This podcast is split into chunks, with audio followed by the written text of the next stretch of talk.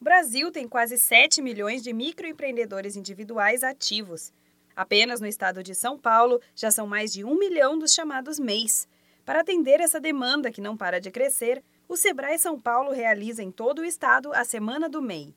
De 14 a 19 de maio, quem é ou pretende ser um microempreendedor individual poderá receber orientações e dicas para aplicar nos negócios. Os 33 escritórios regionais e quase 200 postos do Sebrae aqui estarão com atividades especiais. A novidade deste ano são palestras de especialistas que serão transmitidas ao vivo para todos os escritórios regionais.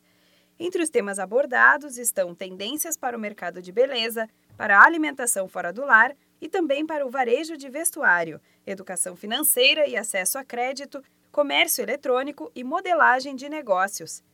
Além das palestras, uma programação diária poderá ser acompanhada pela internet com apresentações ao vivo de 30 minutos cada.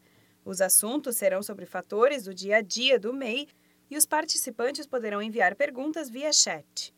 Consultores especializados estarão à disposição durante a semana inteira para tirar dúvidas sobre funcionamento da modalidade, orientar sobre as vantagens e formalização da empresa, promover oficinas de capacitação, apresentar ideias de negócios e oferecer orientação financeira, além de permitir que o empreendedor registre um CNPJ na hora para a sua atividade. Outros serviços gratuitos também estarão disponíveis, como a elaboração da declaração anual, impressão de DAS e consulta de débitos. A Semana do MEI acontece de 14 a 19 de maio. As inscrições são gratuitas e podem ser feitas pelo telefone 0800 570 0800.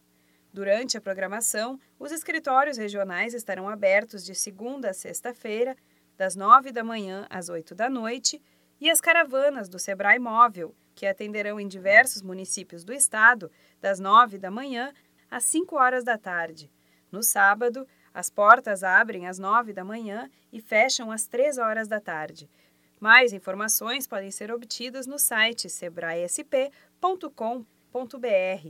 Da Padrinho Conteúdo para a agência Sebrae de Notícias, Renata Kroschel.